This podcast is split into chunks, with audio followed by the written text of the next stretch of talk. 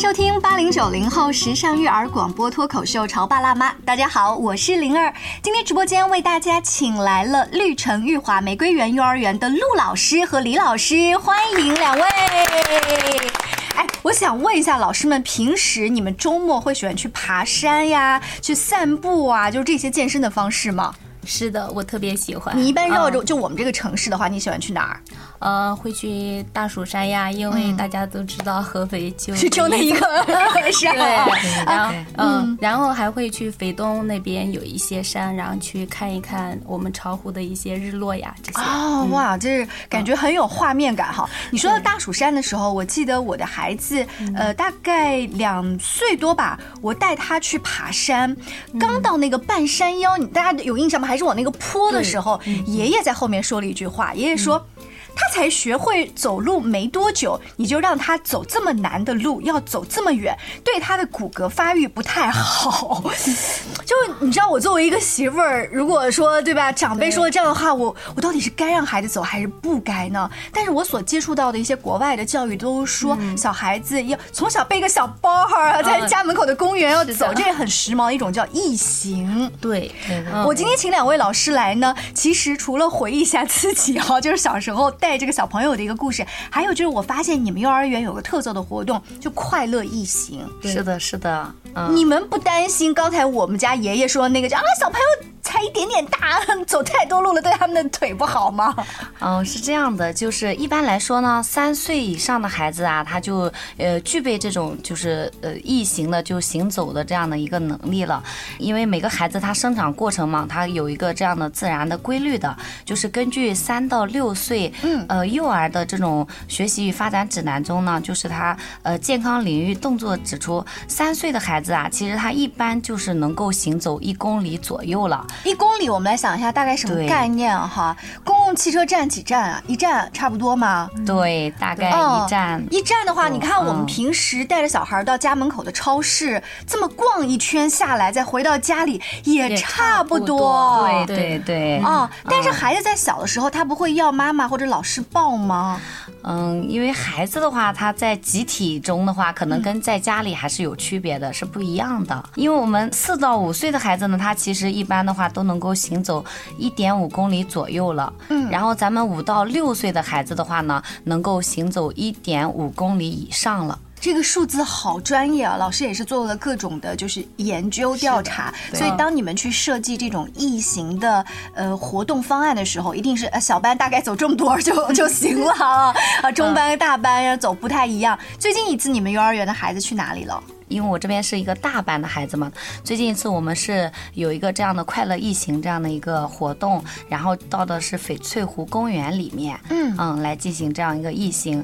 其实所谓的异行呢，它就是主要是考验孩子这样的一个毅力嘛，其实是很锻炼孩子的。孩嗯子在这个过程当中锻炼什么呢？我能想象的就是，如果跟着爸爸妈妈一起去的话，走一会儿就趴在你的腿上让你抱，对不对？但是对对在对跟老师后面，他不好意思。跟集体的话呢，其实孩子就像刚才说的啊，跟家长在一起嗯是有很大区别的啊。然后集体生活，因为我们组织这场活动，其实前期会有很多很多的一个铺垫。哦，嗯，对，因为这是也是我们幼儿园的一个特色，就是每个月会举行一次的蒲公英旅行季嗯嘛。哦对，然后每个月根据我们的教育教学主题来。嗯然后这个月呢，我们快乐一行活动，首先呢，我们老师可能先会去踩个点，嗯到那个公园去把场地看好以后，嗯也是利用图片和视频的形式把它带回教室，嗯也利用一节教学课。嗯，孩子们回到教室以后呢，根据这个场地，就是我他们先是脑补画 面，我们要去对那个公园长什么样，是不是？是的，是的，嗯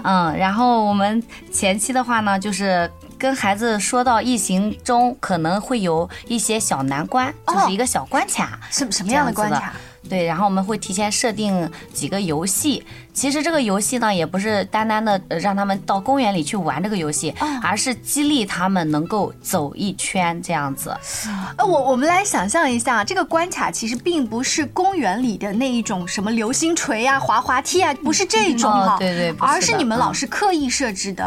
呃对对比比如对说是一些什么样的？嗯，比如说我们在那个足球场会设置一些足球游戏，就是孩子，嗯，我走到这一关的时候，我会来玩这个游戏，玩好以后，他能够得到一颗奖励贴纸，贴在他自己设定的游戏卡上面，这样就激励他继续的往前走。其实也他做了一个调整，做了对一嗯对个对休息，对吧？是的对而这个游戏卡都是孩子们自己提前自己做吗？对对对，都是他们自己设计的。我们前期的话就是，嗯、到教室以后跟孩子说我们会有这六个小关卡，嗯然后告诉他们这些游戏，然后并且会告诉他，嗯、你们过了一个关卡都会得到一颗贴画奖励。嗯这个奖励贴画你要放哪里去呢？他们要一起来讨论，要来思考，哦我要把贴画贴到哪里？嗯、那我们一起做个游戏卡吧。然难后孩怪子对我在这个李老师的朋友圈啊、陆老师朋友圈里看到的照片啊，哈，他们是自己画了一张 A4 纸的画，对那张画对对看起来呢像是藏宝图，又看起来像是路线图，其实就是你说的那个关卡是吗？对对对，他们首先会设计一个路线，就是我们嗯班级呢，因为三十多个孩子嘛，可能就是一张路线，孩子集体讨论，也声音也太多了。啊然后我们孩子分为两组，就是每一组的孩子他们分小组嘛来讨论，我今天从哪条路线走，我呃怎么走，完了以后呢，我先到哪个关卡去，嗯就是孩子们他前期会有个这样的讨论，讨论完了以后呢，他们会自己来设计路线，就是把路线图画出来。嗯班级的孩子分为 A 组和 B 组，所以我们三个大班的话，每个班都有两组孩子。哦，嗯所以他们在真实的去异行的过程当中，是按照他们的地图在走啊。对对对对，是的。 啊，我以为那个只是一个道具。对啊嗯我看每一个孩子，不管在做游戏还是干嘛，手里真的就拿了一张小卡片的地图。我以为想说老师只是提前给你们做了一下手工啊、美术的一个活 动，不是哦，没有嗯真的是地图派上了用场。对嗯对他们是按照他自己的设计的路线去走，因为公园就在我们可能孩子的比生活中比较熟悉的场地嘛，嗯他们可能也就在家门口也比较熟悉。所以他们大概知道我要 A 点到 B 点到 C 点是什么样，他们对自己可对以决对，定。他们大概知道地方在哪，就这个关卡设在哪，所以他就说我第一关，比如说我先到足球场，足球场的这个位置我画个一，然后按照他们的路线画，完了以后呢，那个孩子们就按照他自己的地图去走。嗯，嗯一哎，我关一听关走着过李来老师刚才设计的这一个思路啊，如果不是在您的幼儿园里，就是在咱们自己家里，其实可以玩起来。比如周末我带孩子去爬大蜀山，他爬爬爬爬不动了，我就跟他说，在前面有个烤肉店，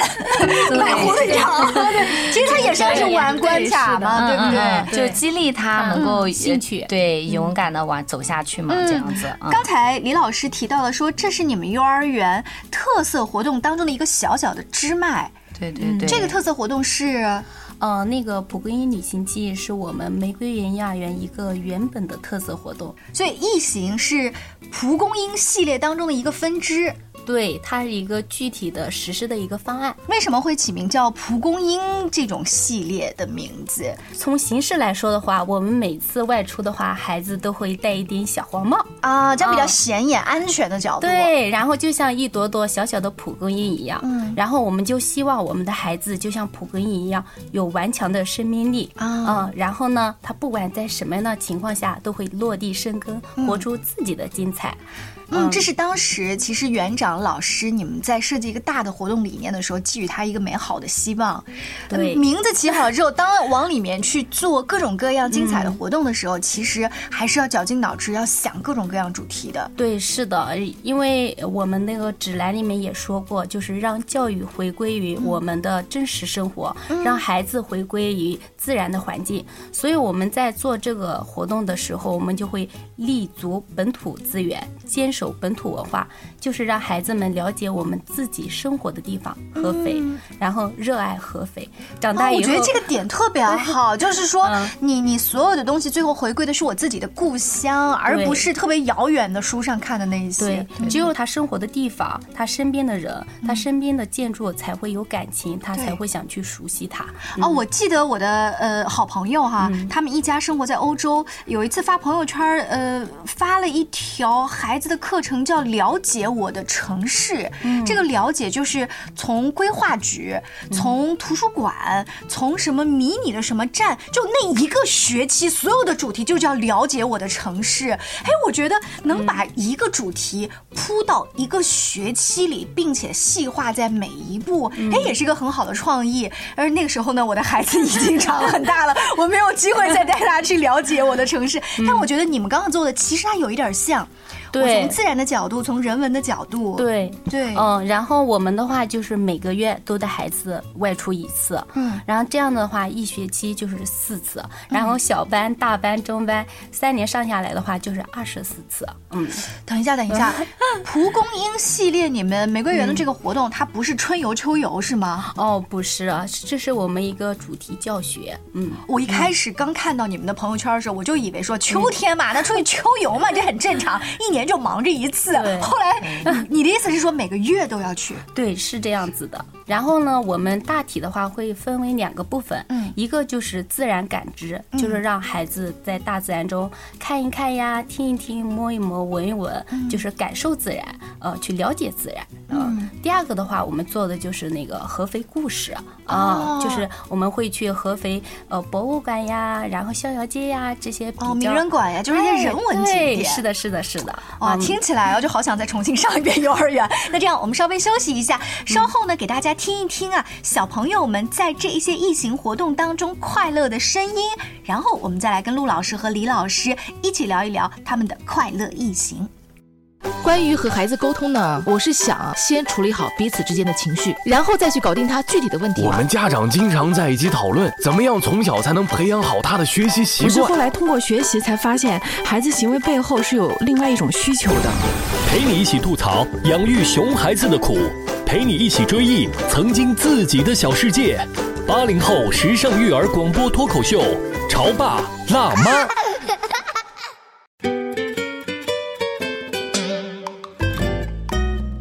稍微休息一啊下，欢迎大家继续回来。今天直播间里的两位老师李老师和陆老师，他们是来自绿城玉华玫瑰园幼儿园。上半段的时候，我们热火朝天的聊到了蒲公英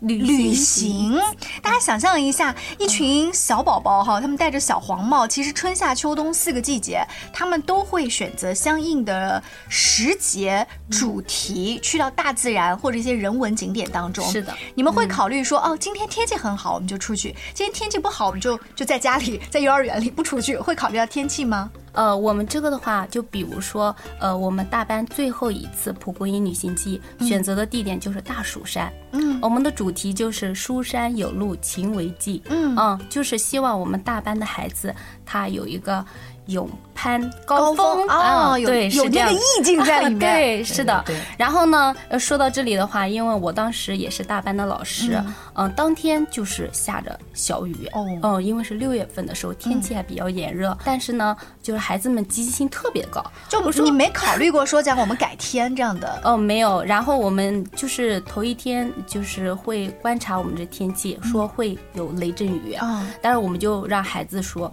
大家如果下雨的话怎么办？嗯孩子们就会说，那我们可以穿着雨衣，打着雨伞，嗯，继续往上爬，没有关系就的。他们自己也嗯不会心情受到任何的。没有，嗯就是孩子积极性特别的高。嗯，那家长们也非常的支持。啊嗯然后我们就把这个活动继续的进行下去了。所以有的时候碰到一些风雨，对于孩子来说反而是挺好的事情。嗯对在家里如果一家三口出去玩，碰到下雨，那我肯定不出去。嗯但是在幼儿园里，我跟着组织走， 我正好去体验一下。你看小猪佩奇都喜欢穿着雨靴去踩泥 巴，对不对？对，这是嗯他们其实，在雨天去活动的话，也是孩子最喜欢的一件事情。啊嗯就像您说的，可能平时在家里面下雨的时候，爸爸妈妈就不让他舍出得去了对对，然后在那个环境，大家一起走在那个山间小嗯道上面，别有一番趣味。啊哎呀，想想嗯真是非常美丽的画面。那现在的家长会觉得说啊，有一点点小小的感冒发烧没有关系，我们有这样子的集体活动，我就去参加，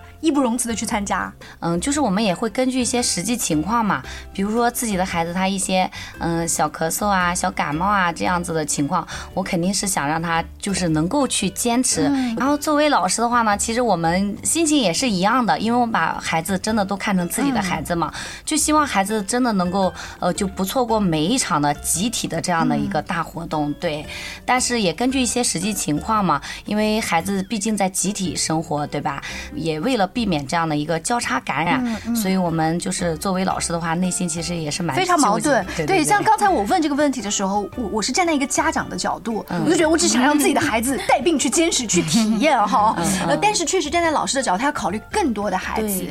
那对于像这样子，你们坚持户外跟大自然多接触，会不会有一些小心翼翼的家长哦，是说，哎呀，你们在教室里面多教点 A B C 啊，数字一加一啊就好了，干嘛天天跑到大自然去，还摸树叶，还挺脏的这样子。嗯、这个的话呢，因为一个班有三十多个孩子，就有三十多个家庭嘛。每个家庭的他的这个教育理念其实都是不一样的。嗯，当然班级可能也会有个别这样的，就是希望更多的我来学一些知识。文化，对对嗯对，因为毕竟是大班了嘛，因为马上要上小学了，家长可能更多的就是在意，呃，多学一点幼小衔接汉字的呀东，西对啊，嗯多学一些拼音呀这样子。但是当然，现在的家长教育理念其实大部分还是蛮开放的，嗯对，大部分蛮开放，他可能就觉得哇，接触自然真的是对孩子是一个更好的锻炼，嗯，对以后课业压力大了，嗯，呃，可能孩子接触这样的机会也少很多。因为其实你说学知识的话，我们是传授，嗯就是集体教学，然后我们是教给孩子的。对对但是对在大自然当中，孩子他是自己学的，是对他学的东西会比他在课堂上面会更多，更他丰富，对他自己的体会。对更多那个一些嗯触角特别多，就好像你们在节目一开始提到的那个快乐异行，嗯我觉得从一开始路线的准备、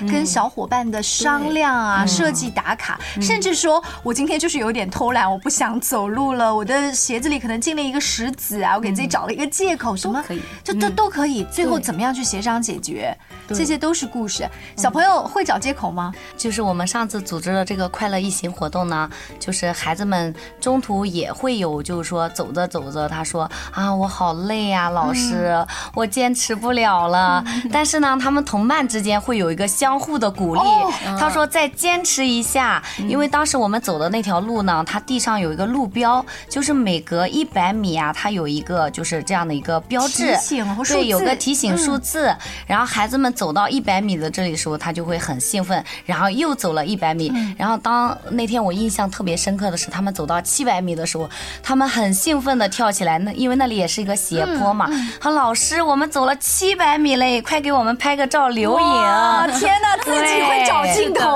嗯对，然后我们根据嗯、就是刚才说到的三到六岁的这样的一个指标的话，嗯我们其实呃对五到六岁的孩子这样的一个指标是一点五公里以上，但是当天我们的孩子一共走了五点一七公里，远远超过了他的指标。哎，你作为老对师，会不会就为你的孩子骄傲？那肯定就的有那呀，种感觉对，嗯吧。哦，我听李老师刚才讲的时候，我想到一个画面哈，我接触异形或者徒步这些概念，都已经是我上大学了。嗯我们大学的时候有个军训，其中有一堂课叫拉练课，嗯 然后我们一开始特别兴奋，后来呢，不知疲惫的被教官带出去之后，要走很远很远，就很明显的看到男生走在前面，他们还要负责扛旗子，嗯女生走在后面就已经就这么拖被拖拽着，但是嗯对等。等到我们离目的地越来越近，看到很多方阵在那里的时候，我们还要唱这个军歌，嗯那个气势起来的时候，我能够真的感觉到团结就是力量，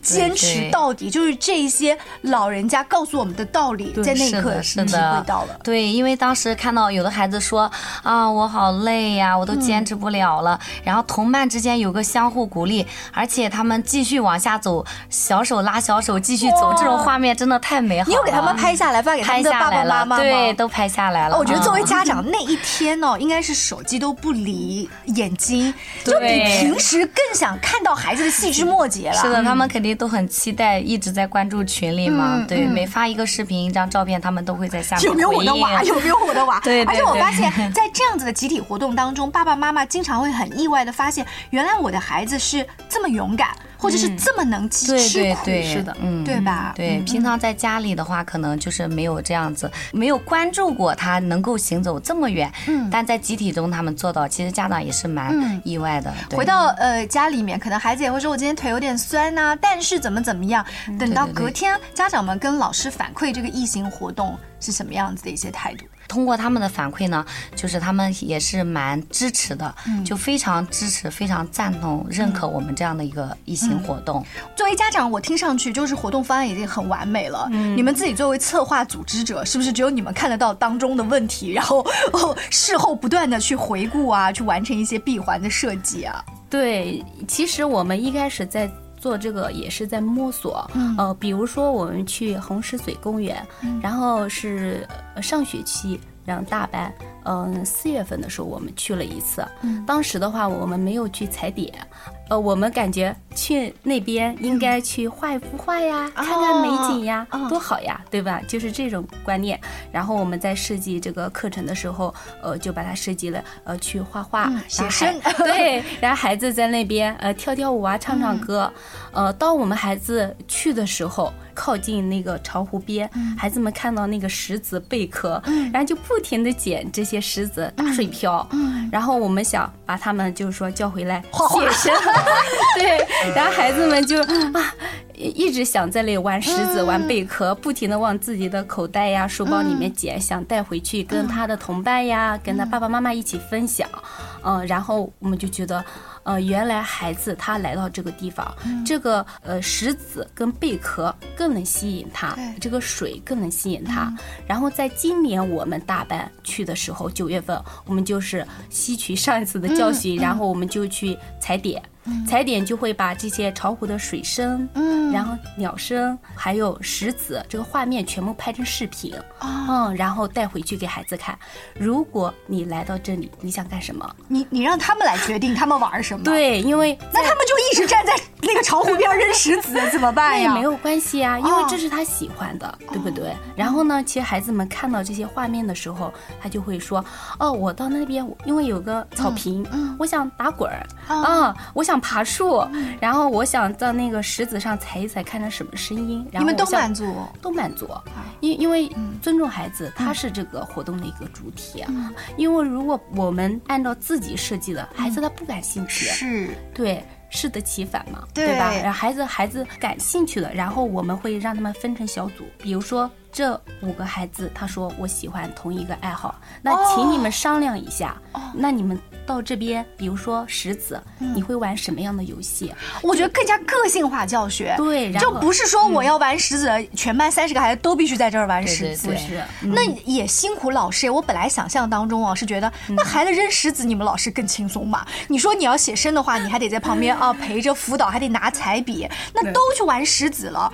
但嗯其实你会发现，你要抽另外的人，一看他们的安全，嗯第二那个小组好像去爬草坡了，对不对？ 你还得去陪着妈妈他们爬草坡，这要要设计不同的方案，然后嗯哦，我们也是就像大班之前的那快乐一行一样，然后分组，然后会请一些家长义工，然后陪伴我们。还有大班，他这个孩子他已经，比如说他到了这个年龄段，嗯，他既然你们是一个小组，那你玩这个游戏的时候，你也要就是说。这个游戏有一些危险的，嗯我不可以玩的，你也要设想到，就是等于你自己管你自己，嗯呃，更多是这样子。我一个老师可能会看两组，嗯呃，他这个组里面有队长，哦然后就队队长会给每一个成员分配一些小任务，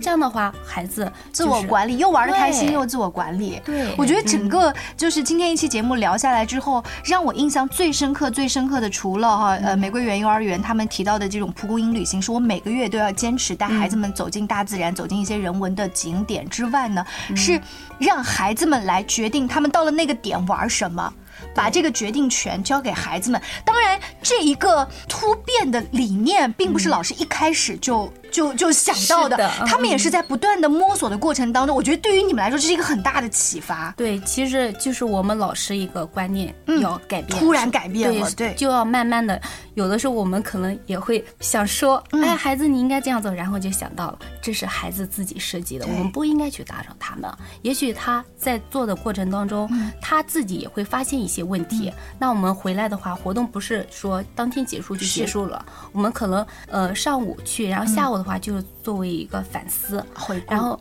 孩子们就是会说，我今天去这个地方，哦，他们还要做闭环讨论呢、好像我们大人开会哦。 嗯，然后他们就会说说我们这个小组是玩石子的，我分了小朋友干嘛干嘛，当中他就会出现一些问题呀、哦，原来并不是像他们想象的那样，就是很顺利的去玩，然后他们就会思考，那下一次我们再外出的话，呃，遇到这种情况，我们应该怎么解决问题、嗯，呃，我想在听我们节目的各位家长啊，就是我以前会有一种思维是啊，我我听到了这样子的一期节目，我的孩子能不能上这样的幼儿园啊，丢给这样的老师就好了。但后来我发现，呃，你的孩子，你的生活的小区不可能旁边正好就是这样子的一一个教育的机构。那其实听老师们在介绍的时候，他是。最好的方法是把这些理念带到你自己的家庭教育当是中的来。嗯我们每个周末也会带孩子到公园里去玩。你是不是着急的告诉他说：“来到这个地方认银杏 树，来到这个地方来认小金鱼，对不对？”对对但其实孩子们可能根本不感兴趣，嗯把主是的嗯动权交给他们。对，非常感谢今天的陆老师跟李老师，来自玫瑰园幼儿园的两位优秀的老师，给了我们节目前的家长一些启发，希望对你们有帮助，我们一起共同成长。下期见，拜拜。